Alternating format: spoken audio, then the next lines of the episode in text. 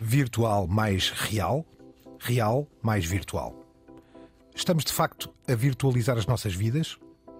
Vamos falar de metaverso e dos jogos, o significado e a importância destas grandes criações. Como estão a evoluir e a ganhar terreno nos mídia, no grande entretenimento e na ficção, com atenções viradas para a nova criação de Mark Zuckerberg. E como estão as grandes empresas a investir na presença nestas plataformas virtuais, tornando-as até viáveis.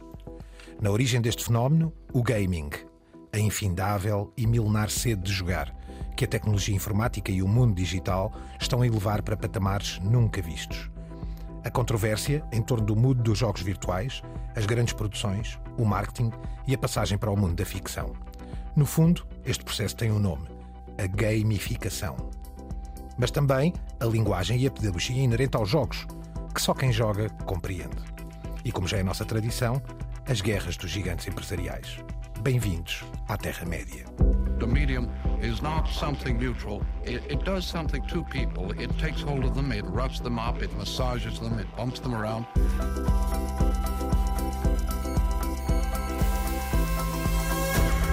The medium is the massage. Comigo, Gonçalo Madail, Álvaro Costa, El Goru Radiofónico e Francisco Marino, professor universitário na área dos mídia. Cá estamos nós, reunidos para mais uma homilia.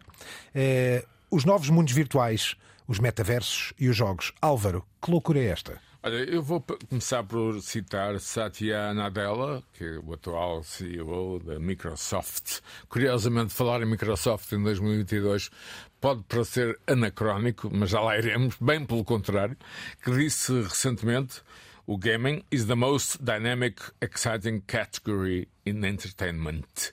Portanto, a gamificação, o, mundo dos jogos é mais excitante e dinâmica categoria do entretenimento. Isto tem a ver com as notícias que surgiram já este ano da compra, aliás, milionária eh, da Microsoft, da Activision, eh, que criou imediatamente, eh, enfim, um um furor, um é? tsunami uhum. económico e, e, e mediático e curiosamente, Francisco, eh, quando eu dizia há pouco que a Microsoft está viva, se calhar muita gente usa produtos e tecnologia Microsoft sem saber que é Microsoft. Sim, é verdade. A Microsoft, que passou de grande corporação maligna nos anos 90 com o Windows, não é? É hoje em dia habita uma série de, de, de dispositivos que nós usamos. De, está no mercado das consolas com a Xbox, Skype, Skype, Skype exatamente. E agora este negócio com, com, a Blizzard parece que vai pôr uh, a Microsoft a um nível bastante diferente, inclusive nos jogos, porque a Blizzard é proprietária, por exemplo, do World of Warcraft, que se insere bem aqui neste nosso tema das virtualidades, porque foi um dos grandes mundos virtuais. Eles já tinham o Game Pass, pode explicar o que era isso? Já era uma tentativa da companhia de Seattle em ter espaço, em ter escala no mundo dos jogos. Sim, e que estava sobretudo associada à Xbox, que é o grande concorrente deles com a, com a, com a PlayStation, não é? Uma das grandes consolas, e desde muito cedo a, a, a Microsoft percebeu que o mercado das consolas era um mercado apelativo e interessante e entrou logo no, no mundo dos jogos. Podemos até dizer que foi provavelmente uma das, um dos primeiros grandes fabricantes de software fora da área dos jogos a compreender a vantagem, a vantagem que os jogos tinham. E Francisco, estamos aqui a falar de software e hardware. Sim, no caso deles mesmo, não é? Embora eh, uma, uma, das, uma das características da Microsoft, à partida nos computadores, era a abertura, não é? Num computador Microsoft quase tudo corria, por oposição, por exemplo, à Apple, ou, uh, sobretudo à Apple, não é? Uhum. Era, era, mais aberto uh, como, como sistema. Porém, cedo e assim que pôde, uh, os próprios tablets da, da, da, Windows, não é? Vêm, obviamente, passar esta ideia da Microsoft querer entrar, e quis e conseguiu bem entrar no. E a importância do, do negócio da cloud da Microsoft. Foi a grande aposta de Nadella quando se tornou CEO da Microsoft. Esta é um movimento de monstros em torno daquilo que são os jogos, mas uh, convém aqui uh, dignificar, diria assim, ou, explicar um bocadinho melhor que o papel dos jogos vai muito para além deste aspecto muito lúdico e que hoje em dia já não é um tema meramente de uma, geração de teenagers ou de meia dúzia de adictos não é, aos jogos. Os jogos estão por detrás. Esta, esta frase é contundente que o Álvaro nos trouxe do CEO da Microsoft, a dizer que é talvez a dimensão, o setor mais entusiasmante da área do entretenimento.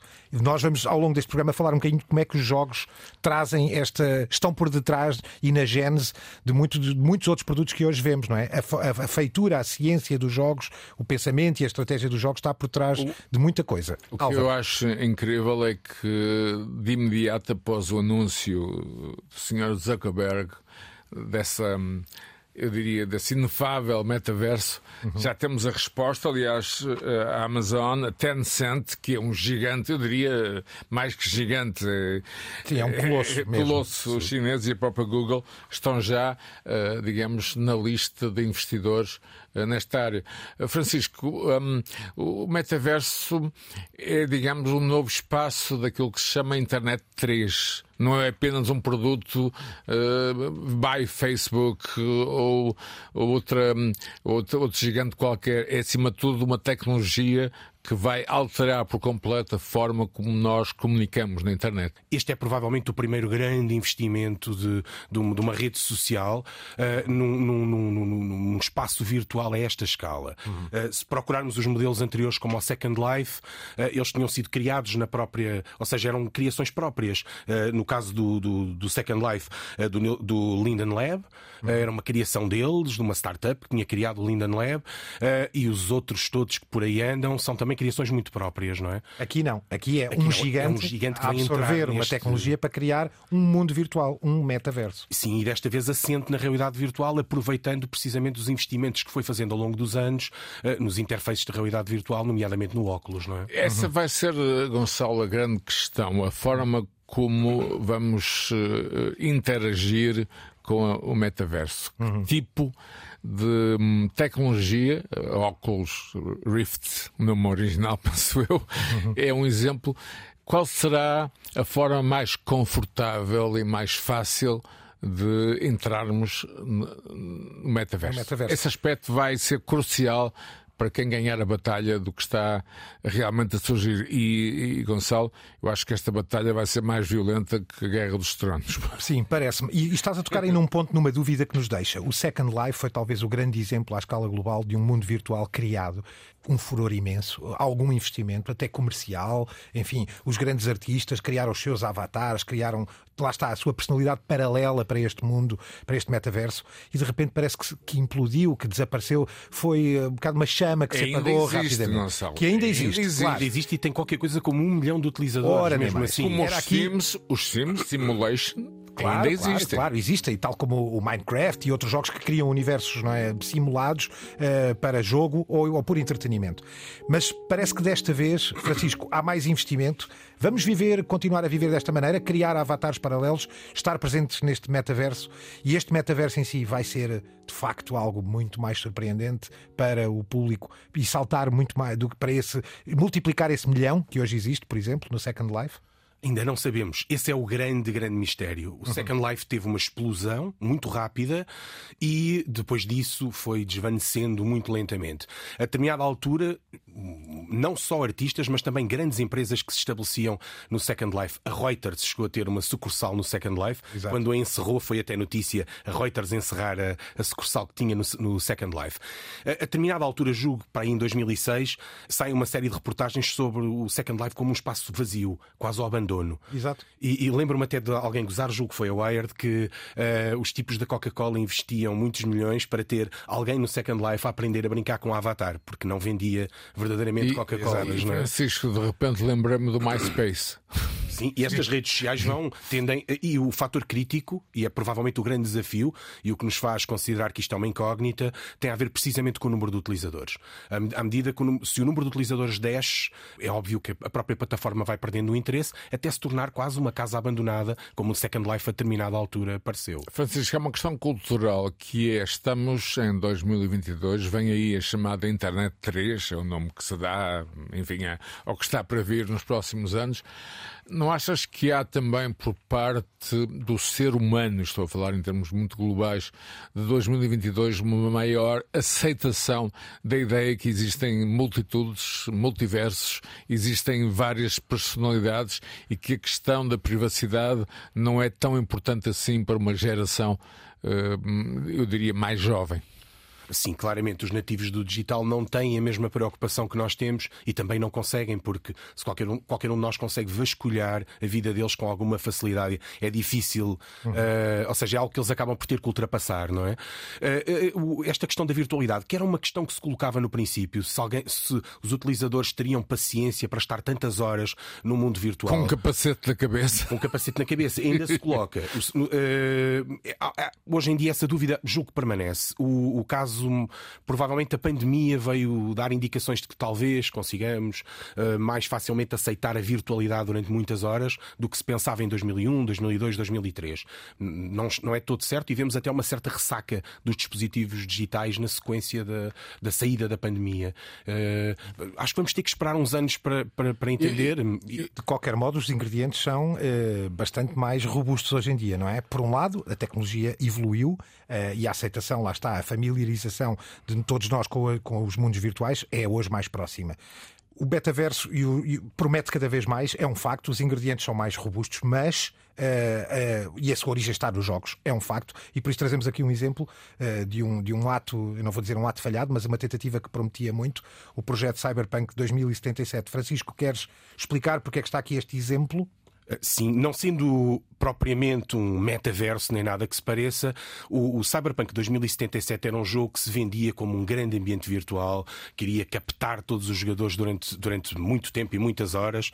Uh, e a, a, verdade é que o, o, jogo não está assim tão mal como, como provavelmente a crítica na altura o classificou, mas é um exemplo paradigmático de uma, uma estratégia de venda, que é o que pode estar a acontecer aqui com o metaverso também, em que nós investimos em vender um, um metaverso perfeito que não existe de facto ainda, eh, e quando os à medida que os utilizadores vão entrando dentro do, do, do metaverso, vão percebendo que ele fica muito aquém de, daquelas que são as nossas expectativas. Também acontecia um pouco no Second Life, ou seja, ao fim de um mês, e, e, e atenção, este é o motivo principal para o abandono, ao fim de um mês ou dois meses. Ou seja, o utilizador entra dentro de um, de um, de um mundo virtual, habita durante um mês ou dois meses, satura-se. Esgotando-se o efeito de novidade, deixa de ter esse interesse. Uhum. E muitas vezes o, o motivo para, para, para este abandono vem da expectativa extremamente exagerada que foi criada uhum. pelo marketing, porque nós neste momento já sabemos algumas limitações do, do, do próprio metaverso. Há aquela, a, a, a, limitação do número de pessoas no mesmo espaço é, um, é incontornável.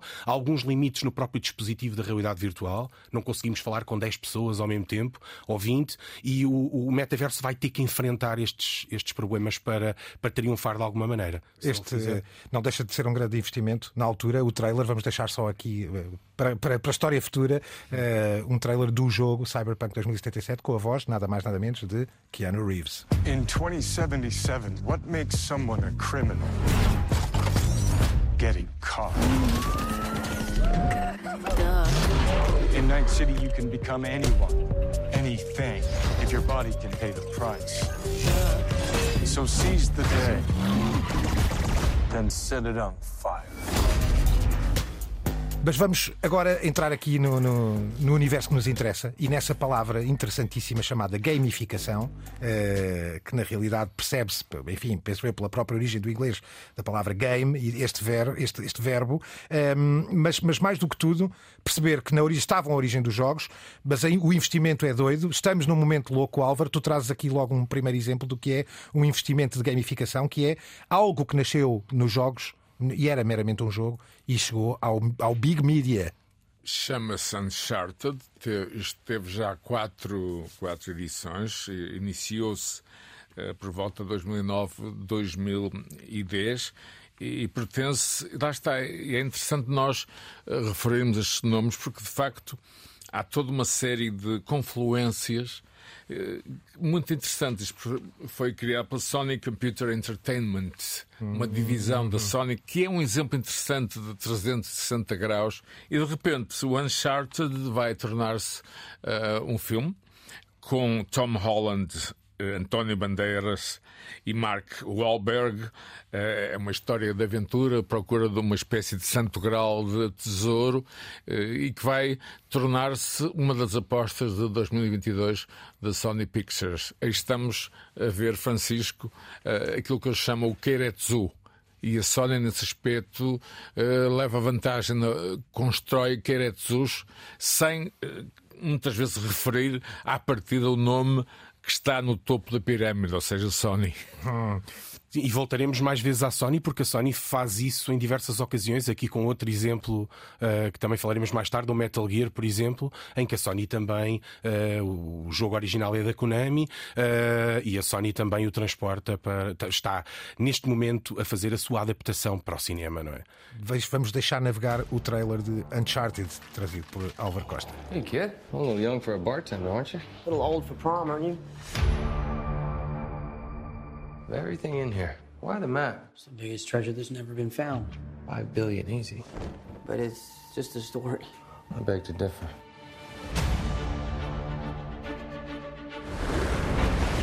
Five hundred years ago, my family found the world's biggest fortune, then was betrayed. People have been searching for it all in vain. Both you turn your keys clockwise at the same time. Thanks a lot. You almost got me killed. Clockwise, Sully! Well, it was 50-50, so I made a guess. Clearly. But the voyage was not just about gold. It was something much more valuable. This cross has a very tragic history. So much blood. I'm pretty sure he just threatened to kill me. Oh, this is gonna suck! Don't get caught. You were just gonna leave me back there. Somebody had to get the cross. Álvaro, um trailer absolutamente louco com um barco, com, com um barco, desculpa, que isto nem se diz desta forma, com duas caravelas penduradas em helicópteros e um jogo de pirataria aérea. Exatamente, à procura uh, de um tesouro. Não vou revelar demasiado do, do, do guião uh, deste filme eh, que, como eu disse, tem nomes como o de Tom Holland, que é Nathan Drake, uma das principais personagens do jogo, jogo. e quem conhece o jogo sabe quem é Nathan Drake. Aparece ainda um tal de Victor Sullivan, que é um caçador de tesouros, Mark Wahlberg. Há aqui um aspecto, Francisco, que me parece fundamental, que é a pandemia, os cenários apocalípticos, a realidade política que vivemos hoje, eh, enfim, olha, a questão, a questão do leste da Europa, o trampismo. Não achas tudo isso? Isso permite também, por parte das audiências, um maior interesse pelas distopias? Sim, e é um tema recorrente. Aliás, iremos ver aqui hoje, ouvir mais trailers uh, que também remetem para este universo uh, apocalíptico ou distópico. Uh, e parece ser o verdadeiro grande tema, ou tema recorrente a, a, todos os níveis, inclusive em séries de televisão, séries sobre pandemias, por exemplo, não é? ou seja, não saímos do, do, do mesmo tema. É, trazes também por isso, Francisco, um, um projeto da HBO, mais um exemplo destes, o Last of Us. Sim, mais uma superprodução. É um, é um, é um jogo da Naughty Dog uh, que ainda não tem propriamente um trailer, por isso iremos. Uh, vamos, vamos ouvir o trailer do jogo. We won't get another shot at this. I want Joel to watch over her. What on earth do the Fireflies want with you? We ain't talking about some walk in the park here. They're coming. I know.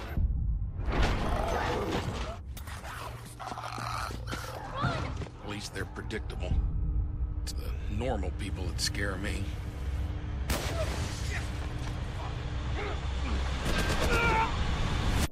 Last of Us, mais um investimento, a HBO, afinal, também entra nisto e também está interessada nas origens dos jogos e nos títulos dos jogos.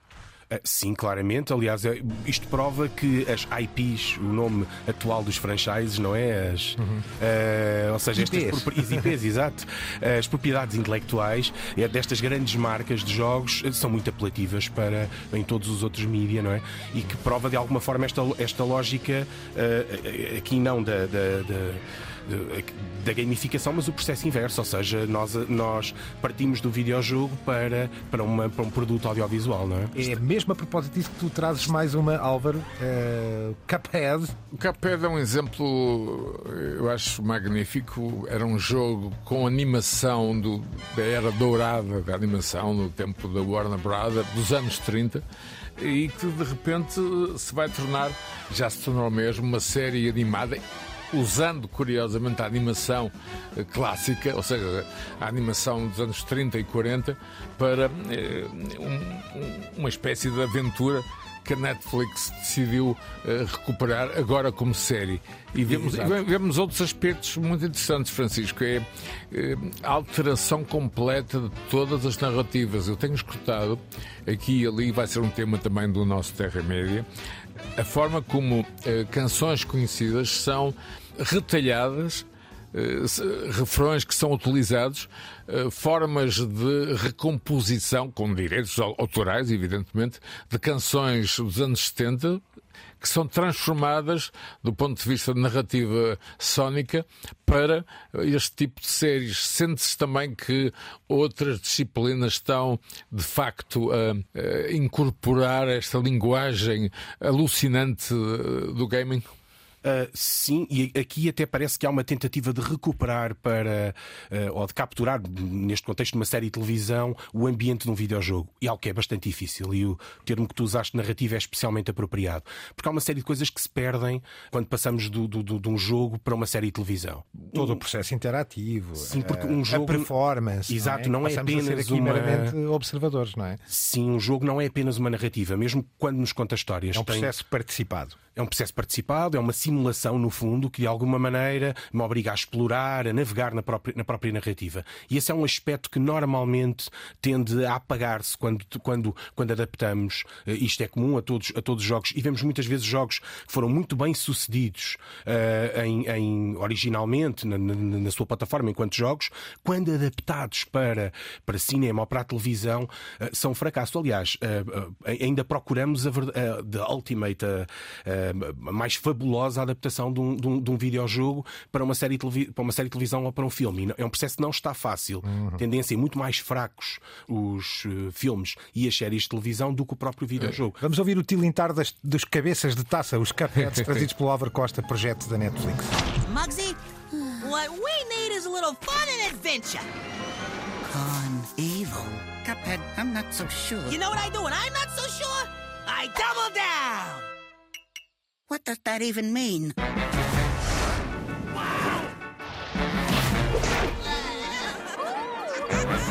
Let me introduce you to some friends of mine.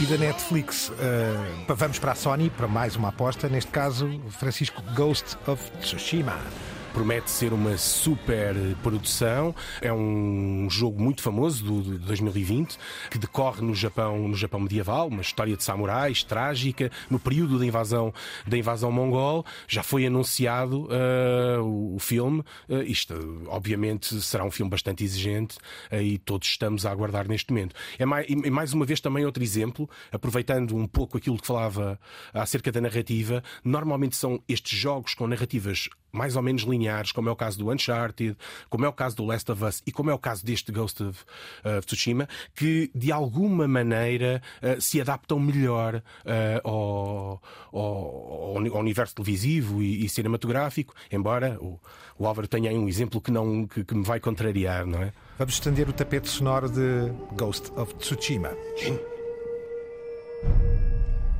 When we fight. We face our enemy head on. And when we take their life, we look them in the eye with courage and respect. This is what makes us samurai.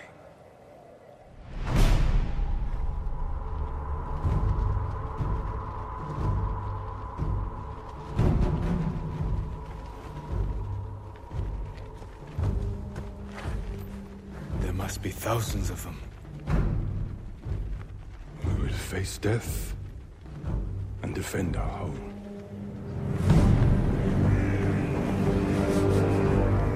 Viemos já de projetos e apostas Netflix, Sony, HBO e vamos voltar à Netflix com algo é, chamado Arcane. O Arcane é, é, algo que, na minha opinião, eh, demonstra um, a fusão de linguagens. É agora uma série de animação, já foi um jogo, e curiosamente mantém de alguma forma um, uma relação próxima entre o ambiente do jogo e aquilo que vemos na série, Francisco. Como tu disseste, a questão da adaptação era, era o fator essencial que muitas vezes deixava para trás um, a narrativa cinematográfica ou, ou televisiva.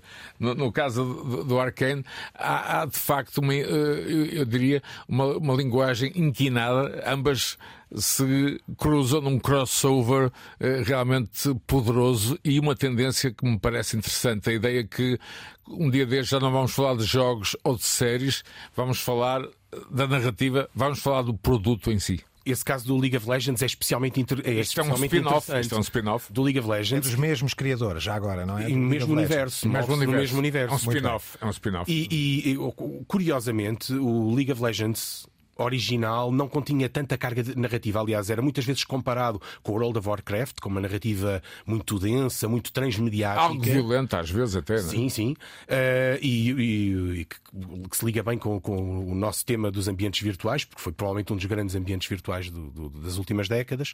E o League of Legends não tinha originalmente essa preocupação e foi feito um, uma espécie de um reset, de uma, de uma reconfiguração daquele, do, de um jogo que era sobretudo um jogo de arena uh, e que foi transformado, foi, foi criada uma narrativa, um mundo narrativo em torno dele e o Arkane é a prova viva de que, de que essa tarefa foi bem sucedida e que é possível migrar, mesmo em jogos em que a narrativa não seja tão importante, como é o caso do League of Legends, é possível migrar uh, o elemento narrativo Sabes, para outro mídia. No não? É? caso do Arkane, eu, eu fico assim meio confuso. Estou a ver um jogo ou estou a ver uma série? ou seja, a tal inclinação das narrativas a acontecer. A própria gramática, acho, a estética. A própria é? gramática e estética uh, faz faz o mix, faz o transfer do jogo para a narrativa televisiva ou, ou cinematográfica e vice-versa. When I was a kid, me and my sister, we played a game where we pretended to chase monsters away.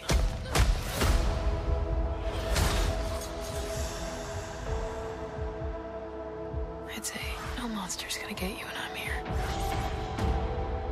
Then a real monster showed up. To find her.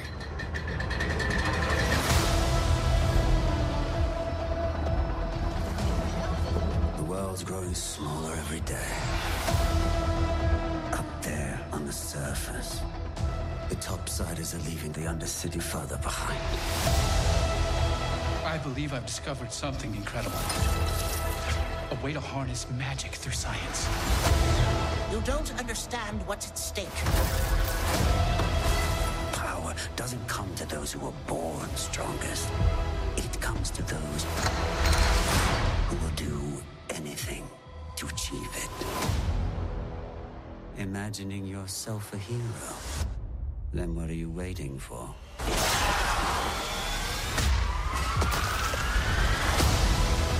Demos aqui vários exemplos de gamificação, lá está, de jogos ou de, de, protótipos e jogos que se transformaram e viajaram para outros meios, para, para o entretenimento, para a ficção. Havia outras apostas, além da HBO, da Sony. Houve aqui exemplos para não deixar de fora também, por exemplo, a Paramount Plus, que está a tentar eh, trabalhar ou tem em mãos o projeto Halo, a, eh, a, parceria Netflix e Ubisoft, que também tem a, a tentativa de, de, de twist para o Assassin's Creed. Portanto, muito há a dizer sobre jogos que, que passaram para este lado. Mas há o caminho inverso, isto é, o caminho inverso da gamificação, que é, eh, vem de outros meios, marcas que nasceram noutros meios, que eh, são transportadas para videojogos. Um, ehm, Francisco, traz aqui um exemplo ou dois, e eu gostava que me falasse deste, por exemplo, o Telltale The Expanser. Pronto, Telltale é provavelmente uma das grandes empresas a fazer isto, ou seja, a converter e, e, uh, e curiosamente encontrar uma simbiose bizarra entre o jogo e a, e a narrativa televisiva, por exemplo. Nasce na Amazon, penso eu, Amazon Prime. É? Esta, é? esta, em particular, o The Expanse, sim, a Telltale é a companhia que produz. Claro. A Telltale e... tem já tem, teve parcerias, por exemplo, a Telltale foi responsável pelo videojogo do Walking Dead, foi hum. responsável por um outro também com a HBO uh, do, do, do Game of Thrones. inverso, não é? E curiosamente recentemente também tentou com o Stranger Things, mas uh, aí há um ou dois anos a, a Telltale teve um problema, teve um pequeno colapso, uma pausa e não chegou a concluir, E, não chegou a concluir esse Francisco, jogo. o Expanse já vai em seis temporadas. Vai, vai, e por isso é que entra bem aqui esta participação da Telltale, porque consegue pegar numa narrativa que já existe e expandi-la, que é o grande, o grande toque da, da, da, Telltale. Falaste da Ubisoft, para poder falar da Electronic Arts. O que tem acontecido nos últimos tempos é que as ações, stock dessas companhias tem crescido e subido exponencialmente. Eh, O Gonçalo falou do Assassin's Creed e imediatamente as ações da Ubisoft cresceram. Estamos também, é importante eh, deixar isto claro para o nosso auditório, a falar da economia.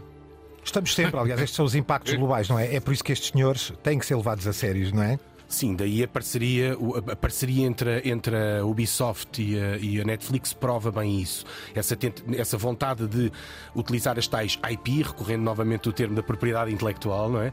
Recuperar este, ou capturar, não, não recuperar, mas sim capturar estas IPs para o- a própria plataforma, não é? Neste caso do Netflix. E o Assassin's Creed é uma, uma IP muito, muito apelativa. Os jogos são muito bem sucedidos, mas mal adaptados até agora. Nenhuma das adaptações foi sendo feita foi muito bem sucedida. Francisco, poderá acontecer à Electronic Arts e aos jogos FIFA? Com o metaverso, fica, Vão fica, já, metaverso, não é? fica já uma pergunta: como o, o jogo, o desporto, terá muito a ganhar com esta tecnologia? Eu acho que a experiência imersiva eh, de um jogo de futebol, neste caso, enfim, o, jogo FIFA mais conhecido, se vai tornar, digamos, uma viagem, eu diria, eh, alucinogénica.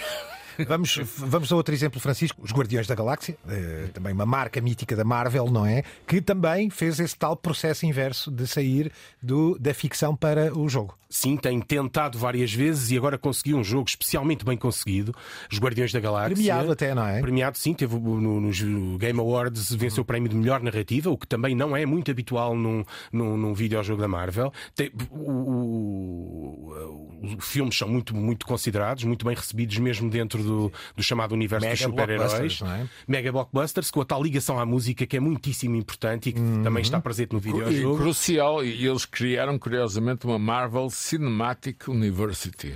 Isso pode parecer É muito. Ma- Marvel Cinematic Universe. É, é? é- sim, a Marvel tem tentado nos últimos 10 anos juntar, um pouco mais, juntar e- todas as suas criações, não é? E montar um, um universo cinemático que se expande para diferentes meios. E aqui é uma hipótese, é precisamente essa. Aliás, se um dia fizermos um programa sobre transmídia, certamente dedicaremos muito tempo ao E Marvel Francisco já, Cinematic já anúncio para 2023. Do filme, sim, será Exatamente. novamente com, com o Gunn a realizar. Ouviram bem, 2023, ok? Entretanto, enquanto não, há, enquanto não há trailer, há trailer desse, o universo cinemático também se ouve, há trailer do Guardiões da Galáxia. I am so proud of you. Do you know what a birthright is, Peter?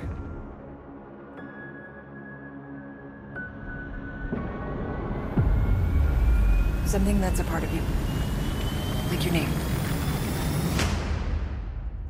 Gardeners of the Galaxy? What? No, Rocket. So I let Groot fill out the paperwork.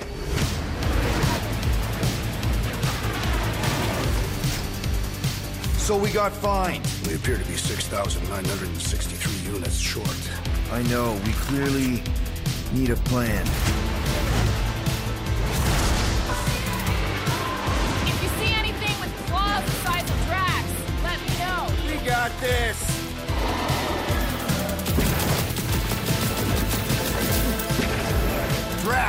Drax. No!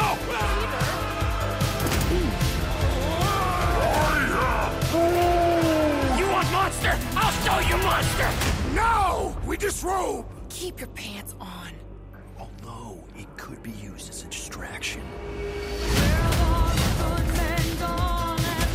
Já de volta destes ambientes eh, eh, distópicos, surrealistas, que são muitas vezes eh, marca dos jogos, não é? Talvez aquilo que Álvaro tu dizias, essa transcendência da realidade. É uma ideia que, que hoje eh, vinga muito nestes jogos. Eh, não só da estética anime japonesa, mas também, também aqui do- do- dos super-heróis. Por isso é que isto se liga tão bem. E, e, há também o acesso via, enfim, canais, via hum, distribuidores de conteúdo. Uhum. Não esqueçamos, ainda há pouco reparei nisso, o Francisco, com a sua sapiência, falava em 2007, 2009, ou seja, o que se passa hoje em dia é ficção científica comparado com a ficção científica dessa, dessa era. Sim, aliás, nós todos que estávamos vivos em 2000 conhecemos bem essa experiência de subitamente termos que rever todo o nosso projeto de ficção científica, não é? Quando descobrimos em 2000 e 2001 que os nossos carros não voam e não fomos ainda a lado nenhum, não é? Embora eh, uma das grandes apostas é o táxi aéreo, finalmente parece que vai arrancar e muito brevemente. Provavelmente é um processo não, está de, de, uma espécie de gamificação, não é? Veio dos jogos própria, para este sim para a realidade. A própria é? Google está, está interessada em criar um veículo autónomo ou um táxi aéreo.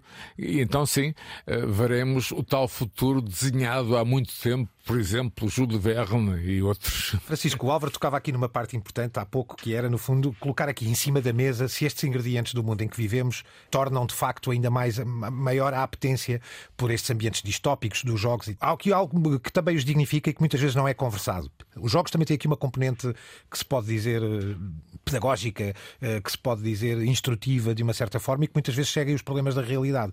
Uma boa parte de jogos de estratégia, muitas vezes aqueles épicos históricos, eh, abordam problemas como, por exemplo, conquistar o território com água potável. É um facto isto. Tem uma ligação, tem uma pertinência. Achas que isto pode haver aqui um cruzamento com as gerações tão sensíveis hoje em dia às alterações climáticas, por exemplo?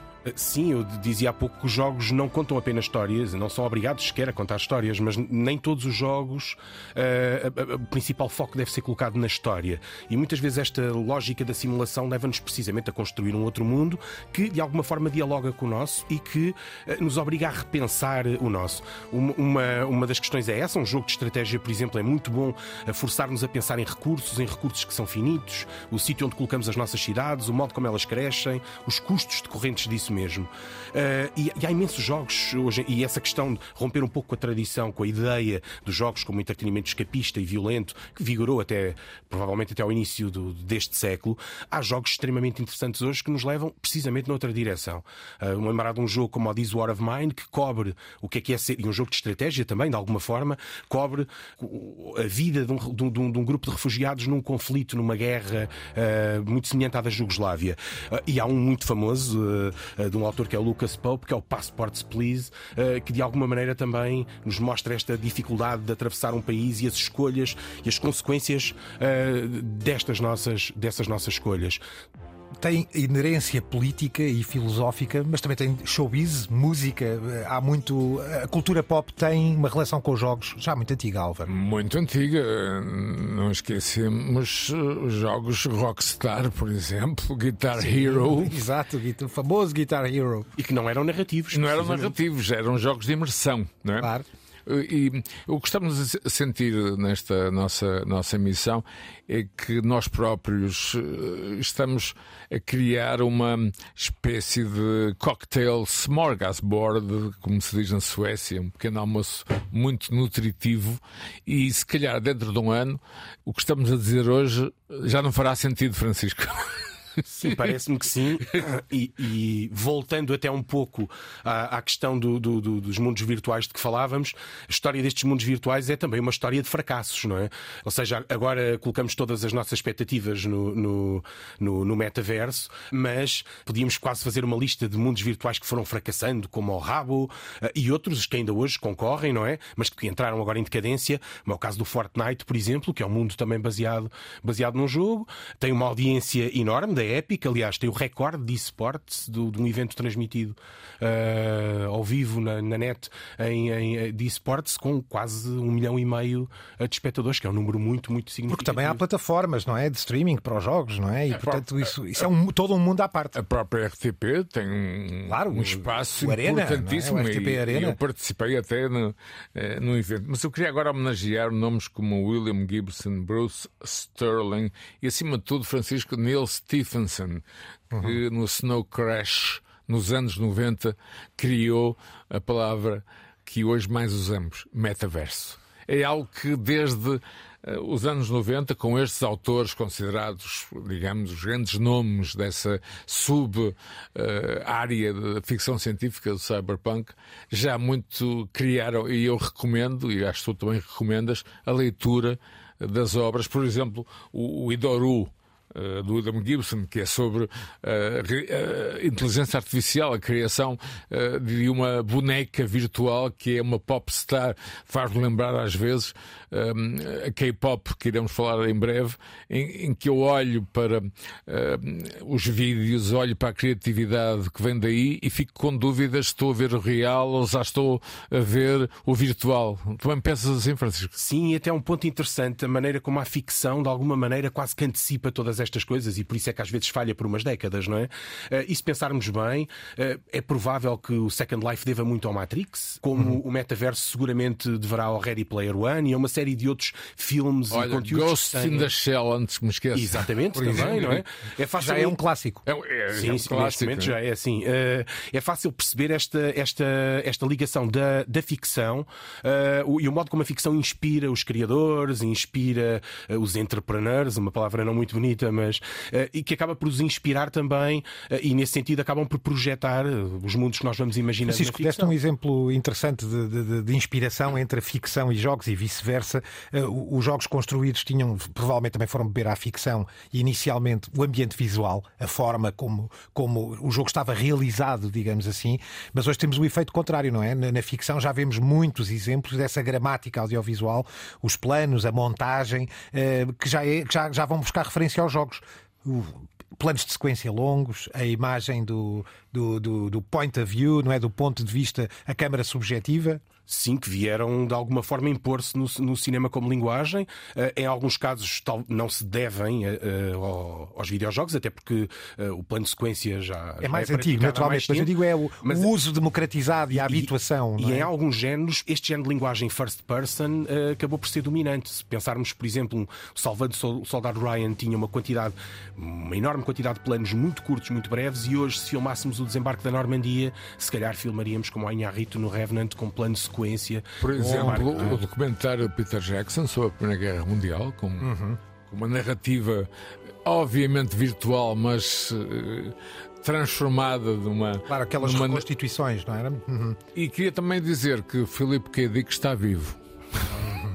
Está melhor virado a esquina. Vivo e, e muito vivo. E, nem, nem, de propósito, e estamos na questão dos mundos virtuais, o, o, o, surgiu há pouco tempo um documentário sobre a questão de se vivemos ou não numa simulação. Exatamente. E o Philip K. Dick acreditava piamente que vivíamos numa, numa simulação. E se, uh, nesse documentário vemos mesmo o próprio Philip K. Dick a dizer isto a uma palestra de alunos que nós vivemos numa simulação e que está agora convencido que, ele, que tudo, tudo em redor dele é uma, eu acho, é uma simulação. Eu acho que o Philip K. Dick, de quem sou um, um geek nerd completo, veio do futuro.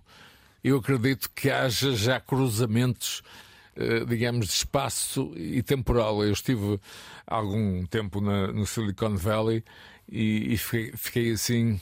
Hum, isto não me é estranho, isto, já li isto é alguns. bizarro. há, aqui, há aqui gente muito estranha, se calhar já fugiu da área 51 Escapou. a cultura dos jogos merece de facto esta dignidade. Tem, tem ligação direta com o showbiz. A música também é muito importante nos jogos. E, e será que no metaverso assim será também? Mais ainda. Aliás, no metaverso será possível uh, vermos, sentirmos emoções de um concerto, uma Taylor Swift, ou, ou, de outro, ou dos Queens of the Stone Age, ou, ou do Kendrick Lamar, isto para usar três estilos de música. A ideia, Francisco, essencial do metaverso é a capacidade do ser humano se desdobrar e a ideia de viver realmente uma outra vida. Isso já foi uh, desenvolvido pelos hindus. Eu estou a ler o Paramahansa Yogananda e ele explica que alguns hindus eh, e yogis na Índia conseguem estar em vários sítios ao mesmo tempo. E, e, e parece muito interessante esta ligação mística que, aliás, aparece muitas vezes, e o Matrix 1 eu refiro-me a um, é um exemplo disso. Há ali toda uma série de questões de, teologia, não é? Existenciais profundíssimas. Vai ao âmago da tal questão de uma segunda vida, talvez uma segunda oportunidade, uma espécie de segunda reencarnação. Achas que também é isso que move muitas vezes, Francisco? Não só o, o, a ideia do mundo virtual e o metaverso, mas nos próprios jogos. Sim, de alguma forma sim, não é? Até porque os jogos nos projetam na. na tornam-nos um narrativo. grande serial killer ou tornam-nos um grande salvador num, num, momento de catástrofe ou um rei. Sim, de alguma forma permitem-nos simular essa, eh, essa experiência que, em princípio, e em alguns casos, felizmente, não iremos viver, não é? Mas há outra questão em relação ao metaverso, para voltarmos ao princípio do nosso programa de hoje, é a questão, eu volto a insistir, económica, a ideia que o metaverso nós vamos ter, e aí é que está a grande diferença para para outras experiências, vamos ter uma identidade, vamos ter roupas, quase tokens, ou seja, o Gonçalo, o Francisco e eu vamos vestir, vamos comprar objetos para usar no metaverso. Parece-me ser um dos aspectos em que as grandes corporações estarão mais atentas, em especial, e neste caso concreto, tecnologia de utilização caseira e roupa, têxtil, moda, não é? Francisco, Álvaro, eh, vamos continuar eh, seguramente ao longo dos nossos próximos programas a encontrar peças para este território da Terra-média ligadas ao ambiente virtual. Queres deixar, Álvaro? Eh, tu és um gamer? Não, não, foste um gamer, mas olhas para isto com, eu, eu, com eu, grande profundidade. Acima de tudo, gosto de estar atento. Uhum. Acho que somos obrigados, isto entre aspas hoje em dia, a estar atentos. Eu não sou um gamer per si, uhum. mas costumo uhum. espreitar. Sou uhum. quase um voyeur. Mas, acima de tudo, uh, o que acho fundamental hoje é esta inquinação, é, esta, é este cruzamento, esta capacidade dos próximos anos, e falo desta década, por exemplo, de realmente cenários de ficção científica, uh, Francisco, se tornarem de facto existenciais já nem vamos falar de ficção científica, vamos falar daqui a uns anos que o Gonçalo, o Francisco e eu teremos eh, outras vidas assumidas nesse metaverso. Francisco, tu és um gamer, és um jogador por natureza e portanto a ti isto diz-te um bocadinho mais. Sim, embora de uma forma modesta, sim, considero Lúdica, enfim. Uh, mas mas vês, vês também futuro, é inevitável este futuro da virtualização, também te parece? Achas que é desta que, que isto dará um passo maior do que deu, por exemplo, o Second Life na altura? Eh, não, em relação a isso, não tenho bem a certeza, confesso, uhum. até porque é muito difícil adivinhar. E nós aqui elencámos algumas, algumas limitações ou alguns possíveis problemas uh, que, o, que o metaverso terá que enfrentar, e há mais, há muitos mais. Aliás, poderíamos ter um programa inteiro a elencar aqui as listas. A questão da privacidade. Uh, sim, a questão da privacidade também. é muito uhum. grande, a questão da moderação também, que é um dos maiores problemas do, do, do, do metaverso. O hacking. E, e, que, e que tiveram um enorme impacto na, na, nas versões anteriores, nas primeiras tentativas, é? menos talvez no Second Life, mas em coisas como o Rabo uh, uhum. uh, ou até no VR Chat, têm uhum. tido uma, uma, um impacto muito grande. Problemas, o bullying, o trolling, que obrigam à existência de moderação. Que, que é um existem, que existem nas redes sociais, todos lidamos com elas todos os dias. É um problema que se tornou político, sociocultural e, portanto, um desafio da década. Imaginem isto tudo virtualizado. Eu, eu creio também que haverá várias internets, haverá vários uh, metaversos. Uhum. Nós não vivemos num mundo linear. Exato. Das próximas vidas, porque também temos vidas como os metaversos, também há assim uma ah, espécie temos... de metaverso da Terra-média. A Terra-média também estará presente no metaverso e, e, vai continuar a dar de si nos próximos episódios. Este Terra-média fica por aqui. Tem o Álvaro Costa, o Francisco Merino e eu, eu o Gonçalo Madil, aqui a tentar moderar uh, estes dois portentos. Tem a produção incrível da Cristina Condinho, os cuidados técnicos do Guilherme Marques e o Filipe Ligeiro a conduzir os processos multimédia. Até breve.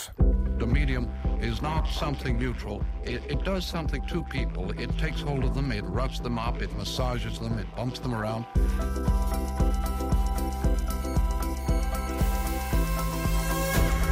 The medium is the massage.